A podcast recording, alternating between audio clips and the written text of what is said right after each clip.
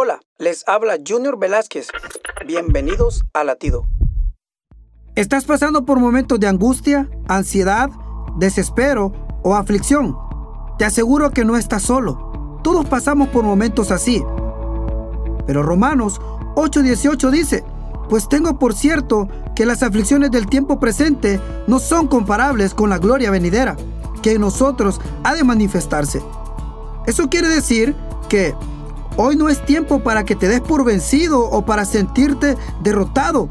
Levántate, que tu tiempo para vencer ha llegado. No te sientas solo, angustiado, afligido. Entrega tus cargas a Cristo y sigue avanzando, que la victoria te espera. Recuerda que detrás de cada prueba te espera una bendición. Latido les llega a través del ejército de salvación.